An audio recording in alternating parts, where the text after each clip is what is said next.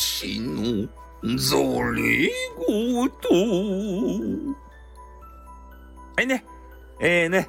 えー、久しぶりに狂言師さんがやってきたわけですけれどもねということで懐かしいでしょこの入り。ねえみんなが求めていた狂言師さんでございます。狂言師さんはですねちょっと毒を吐くんですよ。ね。でいつもあの優しいスタイフさんということで、えー、本当にね、えー、スタイフの秩序を守るようなえー、そういうのあの素晴らしいあのスタイフさんは人物なんですけれども、え、その心の中にはね闇を宿していてで狂言師さんっていうね闇が隠れとるわけですよ。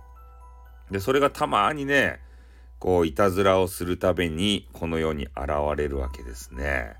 で今回はちょっとね、えー、いろいろまあ年末なんでえー、いろんな企画を立てて、えー、スタイフの方もね、やろうと思ってると思うんですけど、ちょっとそこが気になるんですよ。ね。えー、よくやりがちなのが、えスタイフ流行語大賞を決めるぞとかいうね、そういうタイトルをつけて配信しちゃう方。ね。スタイフ自体が流行ってない。それなのに流行語大賞ってどういうことや。何を決めるとや。何が流行っとうとや。流行ってない場合スタイフ。ね。これちょっとねあの自虐ネタにもこうね捉えられると思うんすけどほんとねえー、スタイフってこの1年流行らなかったよね。あいや、この1年だけじゃないよ。もう何年かいな。2年か3年かさ、やりよるやん、スタイフって。運営をさ。でもね、なかなかメジャーになれないんですよ。もういくらね、芸能人ばさ、呼んできたり、変なプロ野球選手ば連れてきたりしてもね、そんなあの、聞く人ってもう限られとるやん。なんか一元でね、それあの、ダルビッシュあるとかさ、あと誰かいな、芸能人で言うたら、有名な人、アプペル、プペルとかさ、ああいうのを聞きたいがために、まあアプリは落とすけれども、えそこにとどまらないと。ね、ダルビッシュあるが、えー、ツイッターとかでね、今からライブするぞとかさ、ね、プペルが今からライブしますせとか言うた時だけ集まるような人。でそういうユーザーをね、えー、スタイフって求めてるわけじゃないと思うんですよ。やっぱりもう俺たちみたいなスタイフ中毒もうスタイフがないともう生きていけないような存在。でこんな年末になってねスタイフなんて聞いてる人っつうのはねどうなんすか？ね。もっとリアルを充実させなさいよ。スタイフ聞いてる場合じゃないんだよ。ねえもう聞いてる場合じゃないし、やってる場合じゃないんだよ。ねえ俺はそういうふうに思う。もう毒を吐く。うん、だけ、そういうね、えー、スタイフ流行語大賞とかやっちゃう人。ね。はっきり言って、雑魚です。ね、雑魚ですって言ってから怒られちゃうけど、もう言っちゃうんだな、もう年末なんで。うん。あとね、えー、まあ、年が押し迫った年末、最後の年末にね、えー、紅白歌合戦的なものをやっちゃう人。うん。なんとも言えない。なんとも言えない。忖度するのが狂言師みたいなね、言われますけれども、するさ、そりゃ。ね野田真央ちゃんに忖度するでしょう。そりゃ。ねやっぱね、えー、いくら狂言師さんといえども激川ガールには弱いわけですよ。しかもね俺が大好きな声優さん。うん。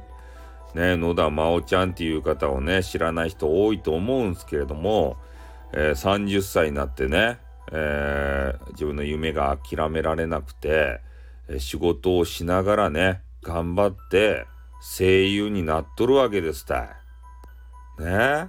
それで声優業の傍らねお仕事しながらもう頑張っとるんすよ。それでねその激川ガールがね、えー、スタイフもやってくれて今度ね、えー、12月31日の大晦日の夜、まあ、夕方かな？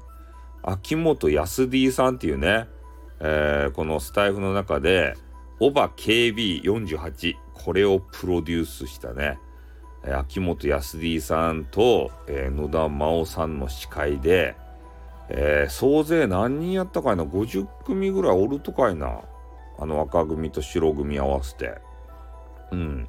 そういうね歌い人たちの共演があるようでございます。でもね俺は歌が大嫌いやけん聞かないまあ聞かないけれどもさでもね野田真央ちゃんが司会をするんだったらねその視界の部分だけ聞きたいなっていう気持ちはあるよね。ああ。本当はね、えー、そんな民民放じゃねえや、あのあれか、NHK か。NHK の真似してね、えー、歌合戦なんていかがなものかとっていうことを言いたいけれどもね、そこはぐっと抑えて、野田真央ちゃん聞きたいなっていうふうに思いましたね。うん。まあ、なので、えー、ほんとね、流行語大賞なんてもんはさ、ねえ、こう民放の放送で安易にやるけれども、ね、年間でこう流行った言葉、どんだけ？とかね、あと何やったかいな、あの、わかるわかるよじゃないよ。わかるわかるよあれ。わかるん玉木やった。違う。えっ、と、なんやったかいな、あの、白塗りのさ、えー、女の人と、なんか変なちょびひげの親父が出てきて、えー、なんやったかエレキテルなんとかっていうとかね、なんか一発芸しよったやつがあれパッと思い出せんかった今。申し訳ない。ねもうね、もう年取ったらダメですね。わかるわかるよじゃないよ ね。えー、そんなわけでもちろん7分も喋っちゃった。バカかと、アホかと。ね、そんなわけでありまして、えー、スタイフはね、本当オリジナリティを持って、もっと外部にね、えー、向けていろいろ届けられるような、本当スタイフオリジナルコンテンツみたいなさ、そういうのができるぐらいまで成長してほしいんですよ。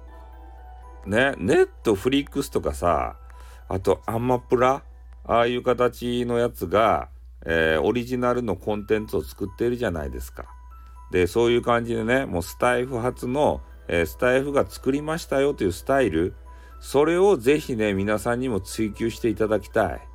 安易にね、えー、流行語大賞であったり、年末やからといってね、それとか、紅白歌合戦、そういうのに、えー、企画に飛びつくんじゃなくて、ね、年末やけんって言って、スタイフオリジナルコンテンツじゃいみたいなやつで盛り上げて、で、スタイフ民だけじゃなくて、外部からも人を寄せるような、そんな、あの、コンテンツに、コンテンツ、あのサイトにね、え、成長していただきたいですね。で、ポッドキャストにも対応してるということでね、アピール次第ではもっとね、スタイルほんと伸びるんじゃないかなと思うんですけど、ただ、こじんまりとね、えー、他で受けてるからといって、流行語大賞、紅白歌合戦、そういうのをやってるだけでは、2番煎じではね、えー、なかなか伸びていかないよっていうことを、ちょっと、あの、申し述べてね、えー、この辺で狂言師さんのトーク終わりたいと思います。方々からね、怒られるかもしれませんけれども、言っちゃうんだな。狂言師だから。ということで、この辺で終わります。はい、終わります。おっと、またな。にょっ。